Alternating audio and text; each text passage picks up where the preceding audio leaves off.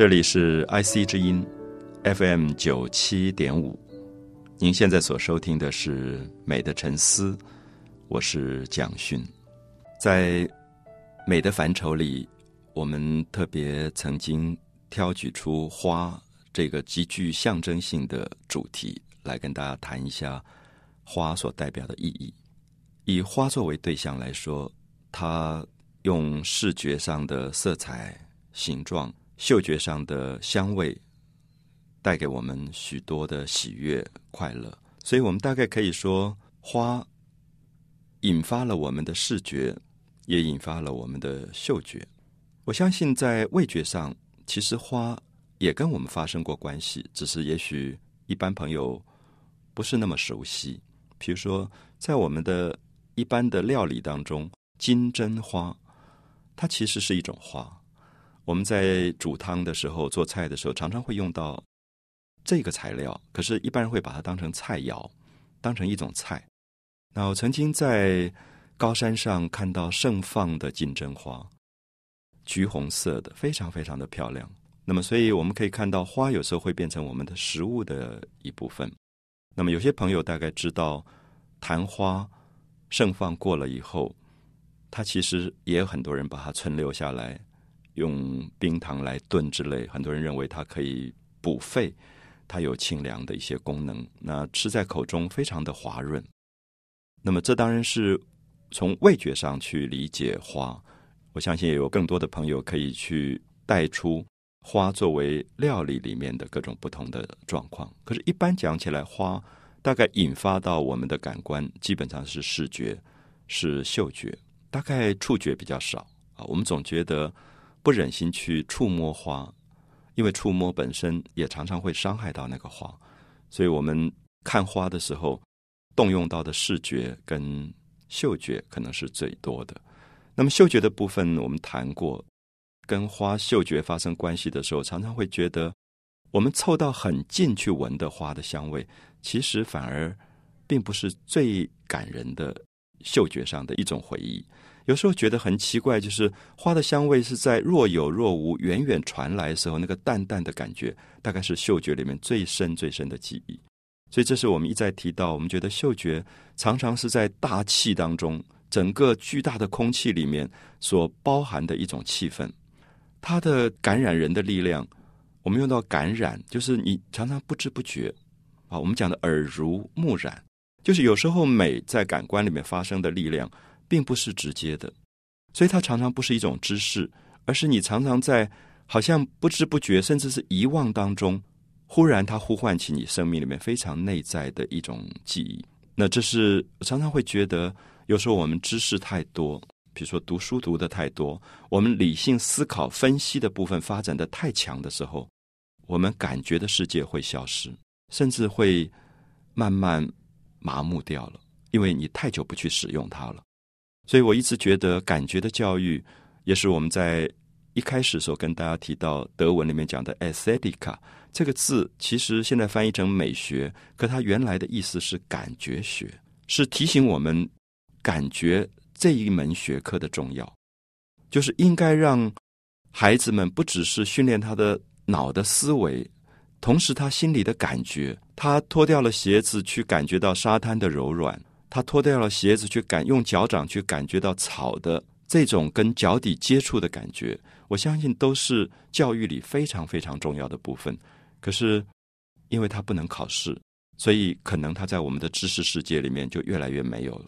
可是我们很难理解，一个不曾经脱掉了鞋子，用他的光脚，用他的脚掌去感觉沙的柔软跟草的这种非常奇特、形容不出来的那种清新感觉的。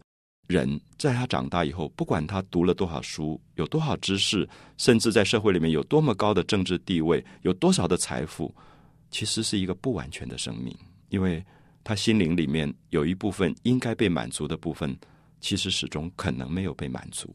这是为什么我们一直提到一朵花不应该是知识，它其实是一种领悟的智慧。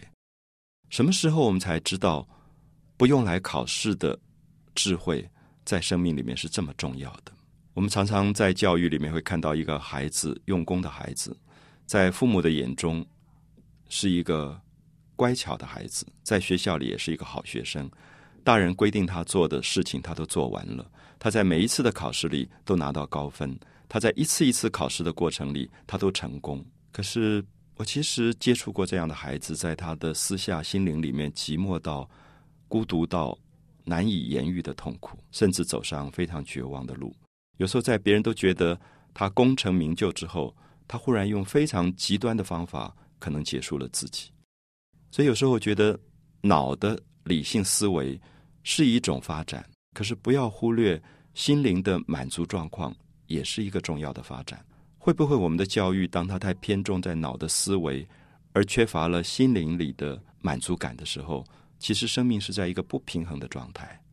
我记得文艺复兴时候一位非常重要的艺术家，同时也是一位科学家，是大家很熟悉的达文西。他曾经用非常理性的方法解剖尸体，把三十具尸体用最严格的方法做了科学的分解。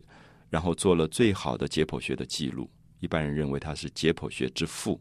可是我记得他在笔记里曾经留下一句非常让我感动的话，他说：“我所有的身体都解剖完了，所有的尸体都解剖完了，我没有找到一个东西，就是灵魂。到底灵魂在哪里？”我相信这句话留在他的笔记里，是这个科学家发人深省的一句话。我相信我们的肉体其实不只是一个肉体的组合，它有一个我们可能不完全能够用今天的科学证明的那个心灵的状态。到现在为止，还是一个等待被满足、等待被充满的状态。什么东西才能够充满这个心灵？而这个心灵，当它不被充满的时候，它是不是在一个非常痛苦或者孤独的状态？也许是我们应该深刻关心的问题吧。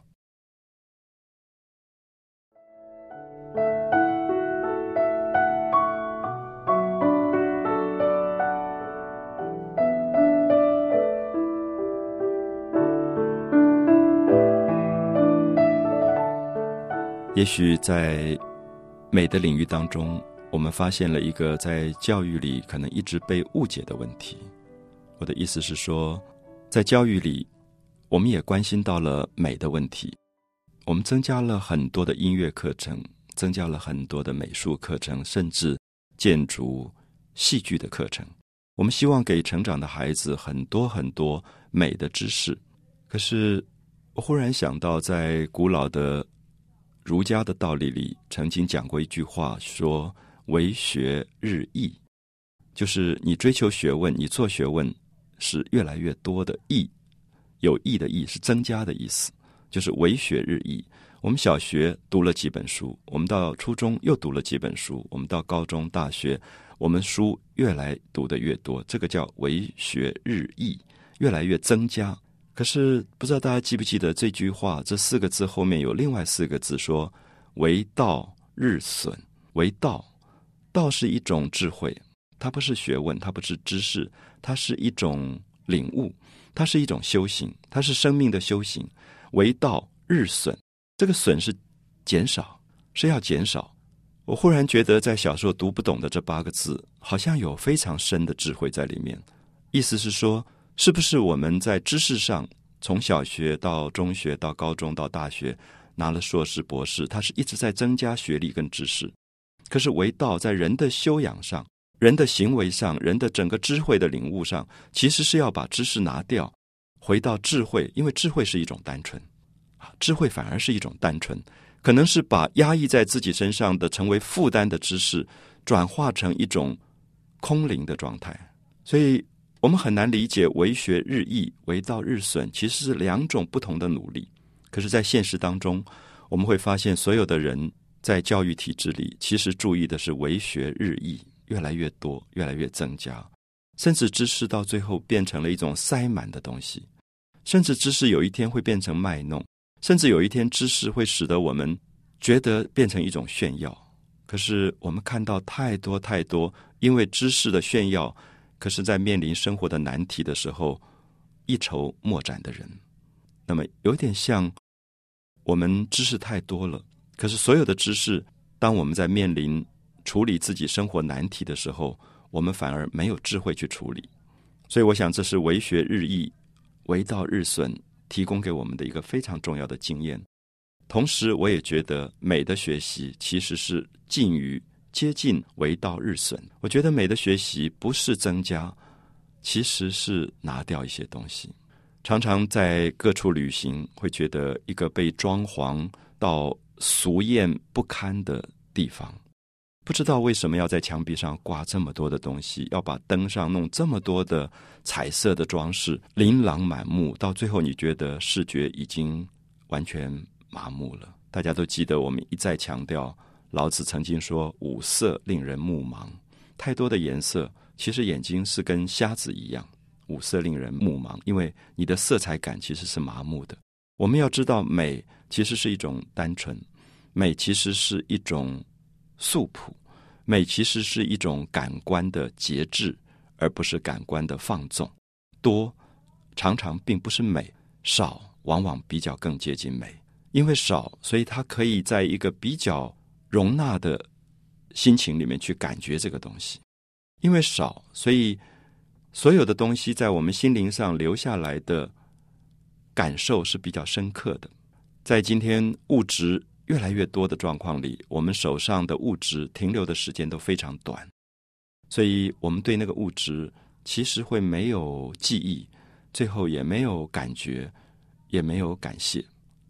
也许有些朋友跟我一样经历过我们的社会里面从农业慢慢进到工商业化，从比较乡村的朴素进到城市的繁华。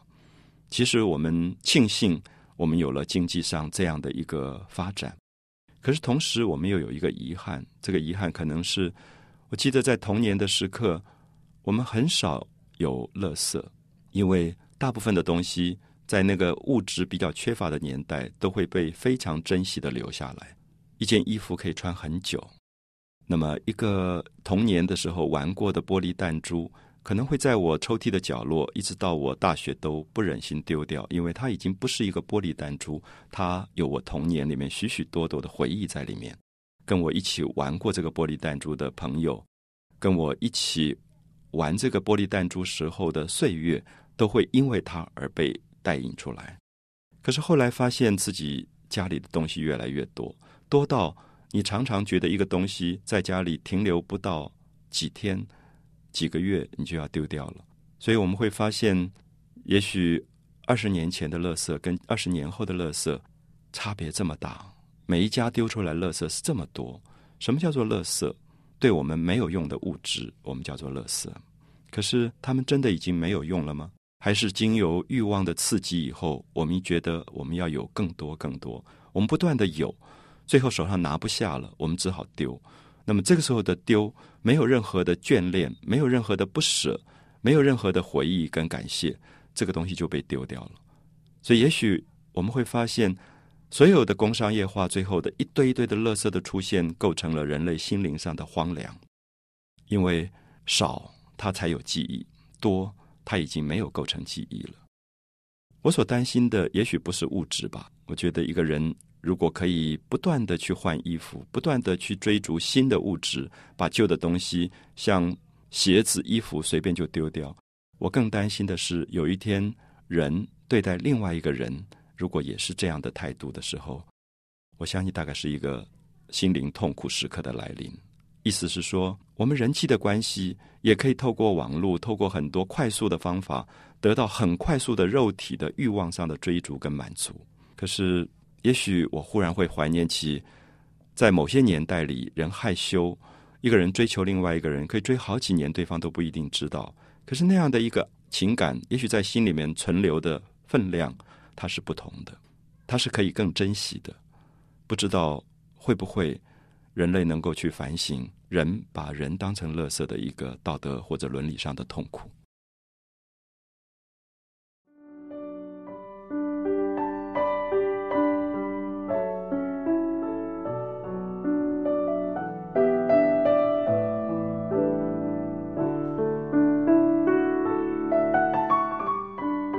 我相信，大自然盛放的花里，还是有许许多多救赎存在在里面。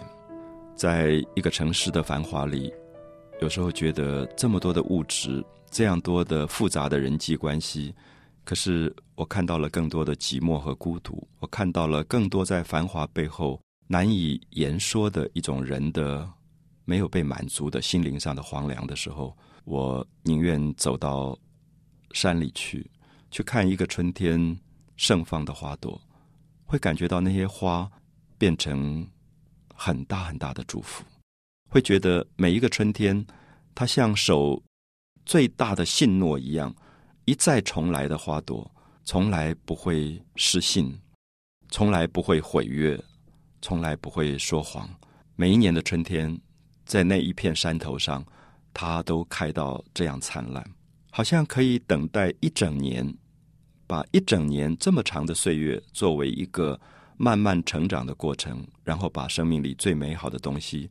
绽放给人间，我不知道有什么样的道德是比花在春天开放更应该接受赞美的。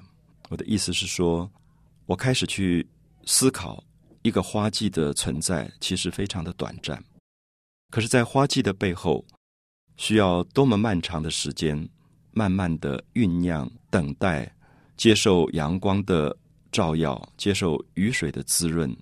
从土壤里面得到各种的养分，最后在高高的梢头上开放出一朵花，告诉所有的人说：“我的生命完成了。”那我觉得它是一个美丽的布告。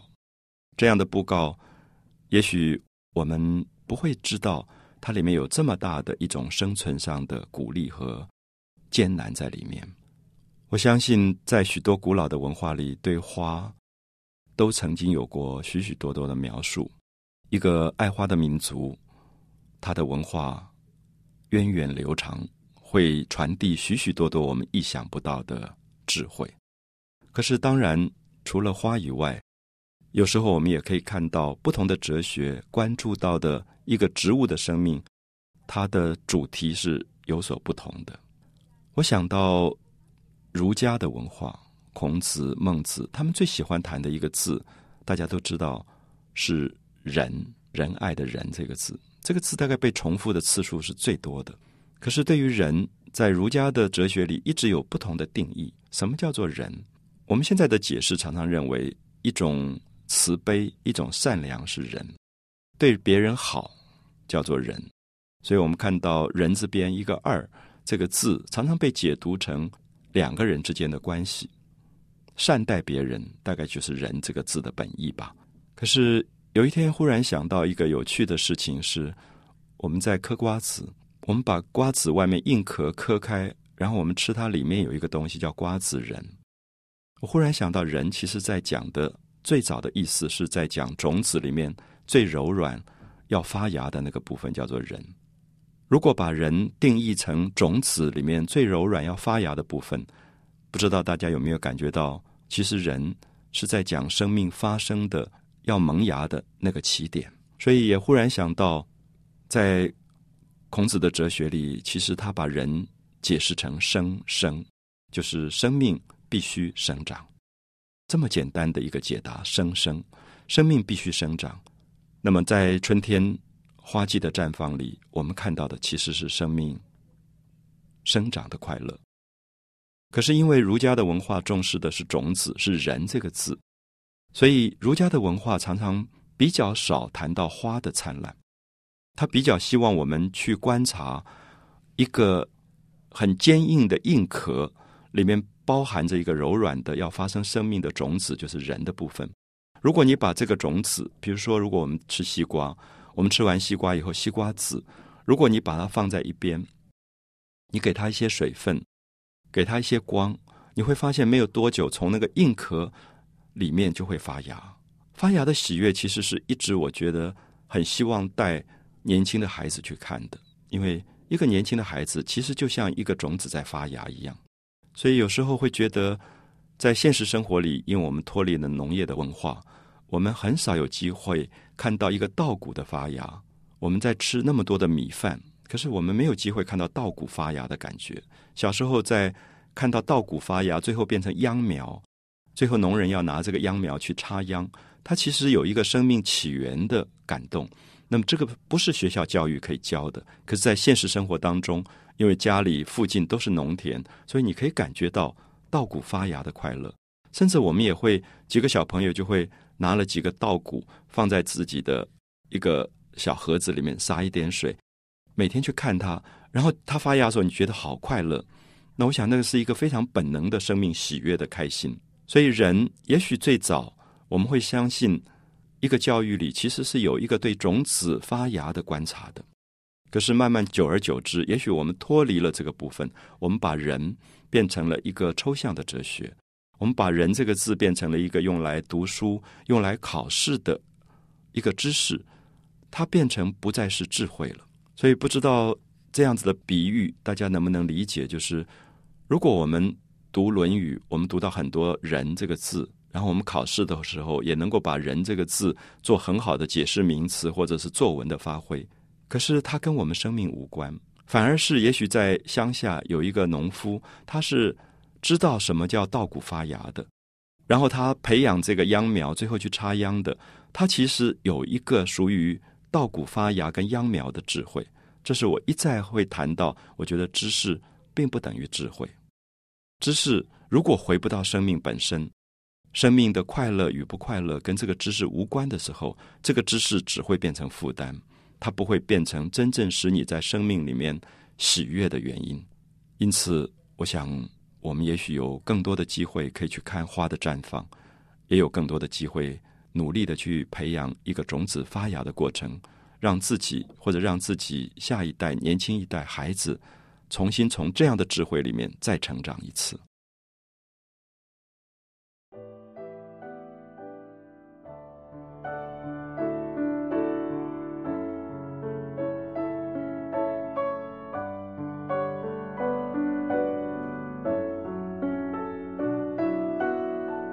在儒家的以人为主体的哲学里，他提出了种子这一个非常重要的大自然里面的一种存在。那么这种存在其实是一个不容易被发现的存在，尤其种子通常在泥土里慢慢慢慢发芽的过程，其实大部分人不容易发现它。所以我记得过去在一些博物馆里面会看到中国古代有一种玉器。玉璧，圆形的一种玉。那么这种玉璧是古代的皇帝，就是一个政治的领袖拿着用来感谢天的。那么为什么感谢天？因为古代农业是靠天吃饭，所以阳光、雨水都代表了天对于大地万物的滋润。所以人间的政治的执政者，最后是拿着一个代表天的圆形的玉器来祭天的。那我看到这个玉璧上雕了一些小小的东西。我们去查一下资料，发现这个小小的东西是一个圆形卷在一起的，叫做“谷纹”，就是稻谷的“谷”这个字，就它是一种花纹，可它是模仿稻谷在发芽的样子，叫谷纹。如果有机会，大家以后在博物馆里面看到这个玉璧，稍微注意一下，它上面一粒一粒圆圆的一个稻谷发芽的这个谷纹的形式，我忽然懂了，这个天子，这个皇帝，他是人间政治上的领袖，他的地位这么崇高。可是，他站在天的面前，他是为所有的万民祈求风调雨顺，他是为所有的万民祈求，大家可以赖以为生的稻谷可以不断的继续生长下来。当然，这个玉璧可能有一个社会性的意义，甚至政治性的意义。可是，我觉得回到生命本源要发芽这件事情，其实是一个非常动人的美的祝福，也就是人。这个字最初的含义，所谓的瓜子仁的仁，或者我们讲杏仁豆腐，杏仁也是讲种子。所以，也许这个字已经在某一个高深的哲学里，逐渐变成了死去的知识。可是，在我们的口语当中，我们讲杏仁豆腐，我们讲瓜子仁，我们讲绿豆仁，我们甚至吃一种月饼叫五仁月饼，是五种种子做成的。那我们发现。人这个字在我们现实的口语当中并没有死亡，它不断的提醒我们，人就是种子，人就是种子的发芽。它不断的提醒我们，回到种子发芽这个现象里面，重新去感觉生命的尊贵。外面的硬壳这么硬，努力的保护着里面柔软的部分，要等到最好的时机，这个硬壳才被撑开，让这个柔软的部分能够成长起来。我们看到成长的过程永远是动人的。一个孩子的成长里，也许最需要的东西其实是这个部分。所以，会不会我们现在的教育里面的知识都太过抽象了？抽象到它跟生命连接不起来。所以，我不知道能不能有一些课程可以带着孩子去看花的开放，或者看种子的发芽。可是，我的矛盾是，我不知道这个课程应该放在哪里。它是国文吗？它是英文吗？它是应该是乡土教学吗？它应该放在哪一个学科的领域？我不知道。我也相信这样的科目好像不能够考试。可是我们都知道，如果一个成长的孩子生命没有了这个经验，我相信他成长以后，不管他取得了多么大的财富跟权利，最后他还是不快乐的，因为他没有对生命最本质的爱跟关心。所以，对于儒家的这个人这个字，我提出来的是种子。我也觉得，在我们的现实生活里，其实我们有很多很多机会去观察种子的发芽，甚至自己去经验一次培养种子发芽的过程。有些朋友，呃，在家里会培养木素发芽，一粒一粒小小的木素种子，然后你洒了水以后，盖上湿的毛巾，大概不到一两天，你就会看到细细的芽开始发起来。人在任何心情底下看到。种子发芽都是快乐的。我相信，对抗你的忧郁，对抗你的沮丧，对抗你在生活里面偶然的挫折跟困顿，最重要的其实是回到大自然里去。因为大自然里所有的生命都有困顿跟挫折，可是从来没有困顿跟挫折会让生命停止生长。不知道大家有没有看到，一个大石头底下可能偶然掉进了一个瓜子，一个西瓜子。那么它的掉的地方其实是不适宜于生长的，因为可能照不到阳光，又被石头压住。我记得小时候常常会发现，一个掉在那个角落的西瓜籽会弯弯曲曲的，在大石头的压抑底下，最后还是生长出来，然后努力的张开它的牙，像两个婴儿的小手一样去迎接阳光，因为它的叶片要行光合作用，它才能够长大。所以这个时候，我们会发现，所有的生命成长的过程，其实都是智慧，是生命最动人的一个，在任何的困难的环境里，任何艰难的环境里，不放弃的一个生存的信仰。儒家强调的人，其实应该谈到这个部分。当然，有时候我会觉得，也许儒家的文化谈花的部分谈的少了一点。那花跟种子比较，它的差别是什么？我觉得花是一个生命成长了之后。它才开花的，所以我常常会觉得人类会把花比作，比如说青春，比作少女，因为是发育以后的生命。种子是有点像婴儿，像儿童。当这个生命成长到一定阶段，他自己生命完成了以后，下一个阶段，他要经过传播花粉的工作，使自己的生命延长和扩大。